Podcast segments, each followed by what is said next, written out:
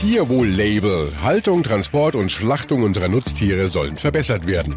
Empfehlung an den EuGH. Deutsche Pkw-Maut ist rechtmäßig. Und Rede zur Lage der Nation. US-Präsident Trump beharrt auf seiner Grenzmauer. Besser informiert aus Bayern und der Welt. Antenne Bayern. The Break. Willkommen zum Nachrichtenpodcast von Antenne Bayern. The Break ist die Auszeit für mehr Hintergründe, mehr Aussagen und Wahrheiten zu den wichtigsten Themen des Tages. Es ist Mittwoch, der 6. Februar 2019. Redaktionsschluss für diese Folge war 16 Uhr. Ich bin Antenne Bayern Chefredakteur Ralf Zinno. Haltung, Transport, Schlachtung. Wie ist es einem Tier ergangen, bevor es als Fleisch im Supermarkt und dann auf unserem Teller landet? Das soll für den Verbraucher transparenter werden. Wie? Darüber wird seit Jahren gestritten. Heute nun hat Landwirtschaftsministerin Klöckner ihr Tierwohl-Label vorgestellt. Es soll uns helfen zu entscheiden, ob wir für mehr Tierwohl auch mehr zahlen wollen. Uli Reitinger in Berlin, das klingt ja an sich ganz gut. Ist es das auch? Bringt das neue Label auch dem Tier wirklich was? Ja, da kann sich jetzt seit heute jeder ein Bild machen. Klar ist, das Label bekommen nur Fleischproduzenten, die mehr tun für das Tierwohl als gesetzlich vorgeschrieben. Da geht es um Regeln, die von der Geburt bis zur Schlachtung einzuhalten sind. 13 Kriterien gibt's insgesamt, bislang nur für Schweine. Ich nenne mal zwei Beispiele. Laut Gesetz muss ein Schwein mindestens 0,75 Quadratmeter Platz haben im Stall. Wer das Siegel will, der muss mindestens 0,9 Quadratmeter bereitstellen pro Schwein.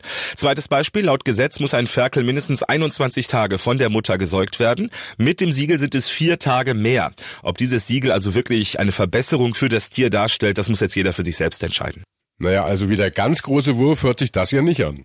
Naja gut, also klar ist, wenn das Siegel 2020 auf dem ein oder anderen Produkt steht, dann heißt das nicht, dass da glückliche Schweine vor Freude quiekend durch die Gegend gelaufen sind vor ihrer Schlachtung.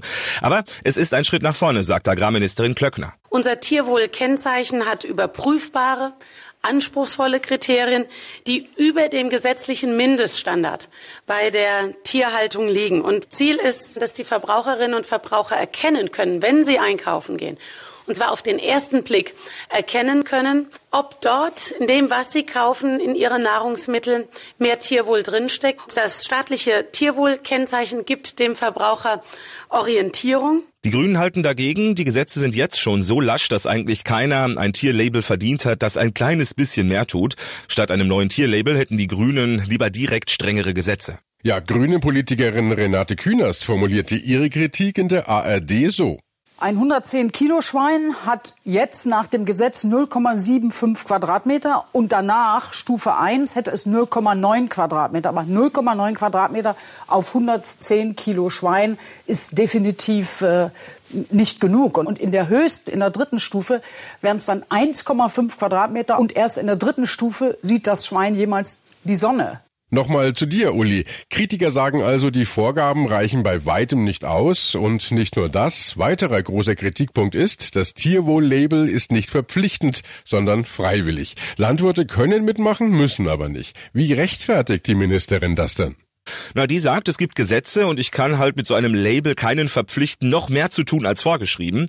Und Glöckner sagt auch, wenn sich Unternehmen einmal entschieden haben mitzumachen, dann müssen sie sich auch an die Kriterien halten, zum Beispiel was den Schweinetransport angeht. Schweine dürfen momentan bis zu 24 Stunden zum Schlachthof transportiert werden. Das Tierwohlkennzeichen reduziert ab der ersten Stufe die maximale Transportzeit auf acht Stunden. Klöckner hofft, dass sich viele Unternehmen freiwillig diesen Regeln unterwerfen, weil sie ja mit dem Siegel auch ganz gut werben können, nach dem Motto, liebe Kunden, wir tun nachweisbar was fürs Tierwohl. Aber das Fleisch, das mit Siegel verkauft wird, das wird dann ja auf jeden Fall teurer. Ja klar, die Halter müssen ja einigen Aufwand betreiben, um die Kriterien zu erfüllen. Die Dokumentation, Weiterbildungen für die Beschäftigten in den Betrieben. Die müssen mehr Platz schaffen, beim Futter variabler werden und so weiter. Das kostet und das wird das Fleisch ungefähr 20 Prozent teurer machen. Ministerin Klöckner aber geht davon aus, dass wir Verbraucher das gerne zahlen. Ein Verbraucher weiß nur dann, ein Kennzeichen zu schätzen, wenn er glaubwürdig und vertrauensvoll weiß, dass wenn er mehr Geld ausgibt, er sich darauf verlassen kann, dass auch mehr an Anforderungen in diesem Produkt drinstecken. 81 Prozent der Verbraucher sagen in einer Umfrage, wir wollen mehr für den Tierschutz tun. Mal schauen, ob sie auch mehr zahlen dafür. Das staatliche Tierwohl-Label. Voraussichtlich ab 2020 soll es zunächst für Schweinefleisch kommen. Wir Verbraucher werden aber schon vorher auf Fleischverpackungen neue Label finden können. Ab 1. April wollen die Supermarktketten Aldi, Edeka, Kaufland, Lidl, Netto, Penny und Rewe einheitliche Packungsaufdrucke mit der Aufschrift Haltungsform in die Läden bringen. Das gilt dann sogar für Rind, Schweine und Geflügelfleisch. Die deutsche Pkw-Maut. Die Chancen, dass sie wirklich kommt, sind gestiegen. Dank einer Empfehlung heute aus Luxemburg. Aber erstmal ein kurzer Blick zurück. Die Maut war ja ein Prestigeobjekt der CSU aus dem Wahlkampf 2013. 2016 hatte die EU-Kommission dann nach langem Ringen ihre Bedenken fallen lassen und grünes Licht gegeben. Doch dann trat ein in der Europäischen Union eher seltener Fall ein. Ein EU-Staat verklagte den anderen. In dem Fall reichte Österreich Klage gegen Deutschland. Deutschland ein. Begründung, die deutsche Maut diskriminiert nicht deutsche Autofahrer. Denn Deutsche Autofahrer bekommen die Maut ja quasi wieder zurück, indem sie entsprechend weniger Kfz-Steuern zahlen. Doch genau das hält der Generalanwalt in Luxemburg nun für rechtmäßig. Er empfahl den obersten Richtern am Europäischen Gerichtshof heute, die Klage Österreichs abzuweisen. Für uns berichtet Sarah Gesade aus Brüssel. Sarah, wie genau begründet er das denn? Der Generalanwalt sagt, die Klage Österreichs beruht auf einem grundlegenden Missverständnis des Begriffs Diskriminierung. Also man könne inländische und ausländische Autobesitzer nicht miteinander vergleichen. Zum Beispiel, weil ausländische Autobesitzer gar keine Kfz-Steuer in Deutschland zahlen müssen und sie ja auch Vignetten für kürzere Zeiträume kaufen können, in denen sie auf deutschen Autobahnen dann tatsächlich unterwegs sind. Deutsche Autobesitzer müssen aber immer eine Jahresvignette bezahlen. Und wenn sie dann auch noch weiter Kfz-Steuer zahlen müssten, dann würden sie unverhältnismäßig hoch besteuert, meint der Generalanwalt. Ist damit jetzt der Weg schon frei für die deutsche Pkw-Maut? Naja, das Urteil muss ja noch kommen und theoretisch könnten die EuGH-Richter auch anders entscheiden, als ihnen jetzt der Generalanwalt empfohlen hat.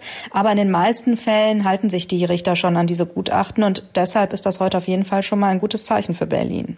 Bundesverkehrsminister Scheuer jedenfalls hält daran fest. Die Pkw-Maut kommt 2020. Er ist natürlich erleichtert über das Signal heute aus Luxemburg. Wer nutzt, der zahlt. Dieser Grundsatz ist im Übrigen auch bestätigt. In diesem Zusammenhang weist der Generalanwalt darauf hin, dass die Pkw-Maut mit zwei weithin anerkannten Dogmen der EU-Verkehrspolitik in Einklang stehe, die Kosten im Zusammenhang mit der Benutzung von Verkehrsinfrastrukturen sollen auf dem Benutzerprinzip und dem Verursacherprinzip beruhen. Bundesverkehrsminister Scheuer. Er hat sich heute übrigens auch zu einem weiteren Thema geäußert. Fahrtests für ältere Autofahrer. Die Forderung danach gibt's ja immer wieder, denn gefühlt verursachen Senioren am Steuer mehr Unfälle als weniger alte Verkehrsteilnehmer. Doch das täuscht, sagt Scheuer und lehnte solche Fahrtests heute klar ab. Natürlich wird sehr emotional seit Jahren darüber diskutiert, auch durch mediale Berichterstattungen, aber wir haben in unseren Unfallzahlen keine Auffälligkeiten, deswegen bleiben wir beim bewährten System. Man kann sicher mit 81 Jahren einen Unfall machen, genauso wie mit 21 Jahren. Und wir wollen ja auch, dass äh, die Seniorinnen und Senioren automobil bleiben. Und äh, natürlich wird es neue Formen geben, dann in der Zukunft auch automatisierte und autonome äh, Fortbewegungsmittel, die das dann sicherlich auch abfedern können. Bundesverkehrsminister Scheuer. Deutschland ist übrigens eines der wenigen EU-Länder ohne Fahrtests für Senioren. In 22 EU-Staaten müssen ältere Autofahrer regelmäßig nachweisen, dass sie fit genug sind für den Straßenverkehr. Und vom Auto noch ein Blick auf die Schiene, denn auch da gab es heute eine Entscheidung.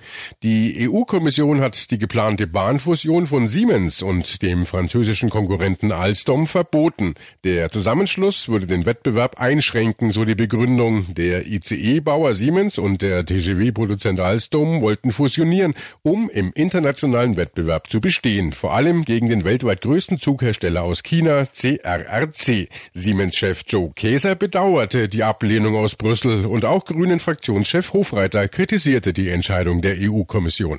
Mit der Entscheidung der EU-Kommission, die Fusion von Siemens und Alstom zum Bau von Hochgeschwindigkeitszügen zu unterbinden, habe ich Bauchschmerzen. Es handelt sich um einen Markt, der extrem kapitalintensiv ist und wir brauchen für den ökologischen Umbau eine funktionierende Bahnindustrie.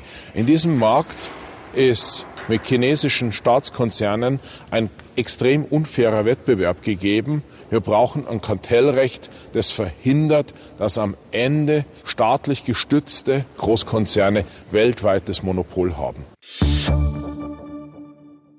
US-Präsident Trump hatte in der Nacht seinen großen Auftritt. Vor dem Kongress hielt er seine Rede zur Lage der Nation, die zweite bisher in seiner Amtszeit. Die Rede fand eine Woche später statt als ursprünglich geplant, wegen des US-Haushaltsstreits. Unsere Korrespondentin in Washington ist Tina Eck. Tina, das hatte ja einen Grund, dass Trumps Rede verschoben werden musste. Ja, nun, äh, Nancy Pelosi, äh, sie ist die Chefin im Repräsentantenhaus, sie ist die Gastgeberin und sie hatte Trump äh, wegen des Streits um den Haushalt, um die Mexikomauer und dem daraus folgenden Shutdown kurzerhand ausgeladen. The State of the Union speech has been uh, canceled by Nancy Pelosi because she doesn't want to hear the truth. Pelosi hat Angst vor der Wahrheit, hatte Trump geschimpft, aber er musste letztlich einlenken. Jetzt ist der Shutdown vorerst vorbei, es wird verhandelt und äh, Trump darf vor dem Kongress eben seine Rede halten. Und wie hat er sich geschlagen? Er war ja überraschend staatsmännisch, fast schon zahm. Nun, er hat ganz großartige Redenschreiber, das muss man ihm lassen. Äh, das wurde letzte Nacht wirklich klar. Und Trump hielt sich zum großen Teil an den Teleprompter. Das hat ihm gut getan. Äh, er kam rüber wie ein Präsident, der Kompromisse sucht und Einheit will. Eine gar wundersame Wandlung vom täglichen Tweet. But we must reject the politics of revenge, resistance and retribution and embrace the boundless potential of cooperation, compromise and the common good. Als Trump vom Allgemeinwohl, von Zusammenarbeit und von Brücken sprach, da sprang sogar Nancy Pelosi auf, die Demokratenchefin, und klatschte begeistert. Kurzum, er hat eine super gute Show hingelegt.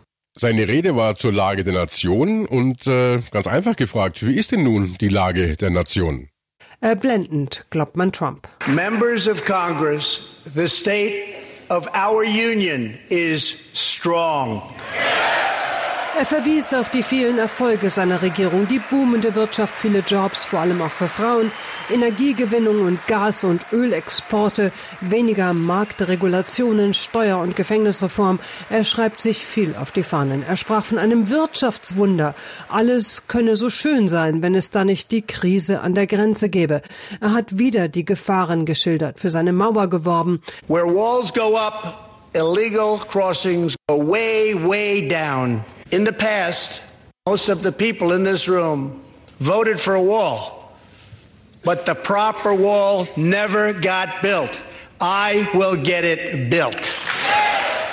Aber er hat nicht ausdrücklich angekündigt, zur Notstandsverordnung zu greifen. Und was gab's für andere wichtige Punkte in seiner Rede? Er konnte ja auch ein neues wichtiges Treffen vermelden. Nächster Gipfel mit Nordkoreas Kim Jong-un am 27. und 28. Februar in Vietnam. If I had not been elected President of the United States, we would right now, in my opinion, be in a major war with North Korea. Wenn ich nicht Präsident geworden wäre, dann wären wir jetzt in einem schlimmen Krieg mit Nordkorea, sagte Trump. Er bekräftigte die amerikanische Unterstützung für die Opposition in Venezuela. Er versprach einen baldigen Truppenabzug aus Afghanistan. Er verteidigte den Rückzug aus dem INF-Vertrag und dem Atomdeal mit dem Iran. Und er verzeichnete stolz, dass er die NATO-Partner dazu gebracht habe, mehr für Rüstung auszugeben. Und da dürfte auch Deutschland gemeint sein. Und noch letzter Punkt, Tina. Hat Trump die Russland-Ermittlungen gegen ihn erwähnt? Da könnte sich ja bald einiges tun. Ja, allerdings. Und deswegen hat er sich letzte Nacht vermutlich wohl auch so zahm gegeben. In seiner Aufzählung seiner Verdienste und dem großen Ruf nach Zusammenarbeit und Einheit der Nation, äh, da kamen dann am Rande auch die Russland-Ermittlungen ins Spiel. And the only thing that can stop it are foolish wars, politics, or ridiculous partisan investigations.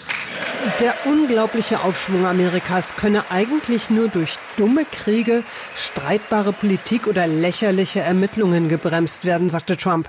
Die Nation müsse vereint sein. Von leuchtenden Sternen sprach er, vom Patriotismus, von Großartigkeit, von Freiheit und America First. Ich meine, sowas gehört alles zur State of the Union dazu, aber hat schon ziemlich dick aufgetragen letzte Nacht. Danke nach Washington. Und das war The Break, der Nachrichtenpodcast von Antenne Bayern an diesem Mittwoch, den 6. Februar 2019. Ich bin Chefredakteur Ralf Zinno.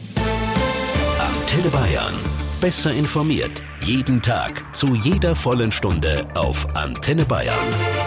The Break. The Break gibt's auch morgen wieder um 17 Uhr. Jetzt abonnieren.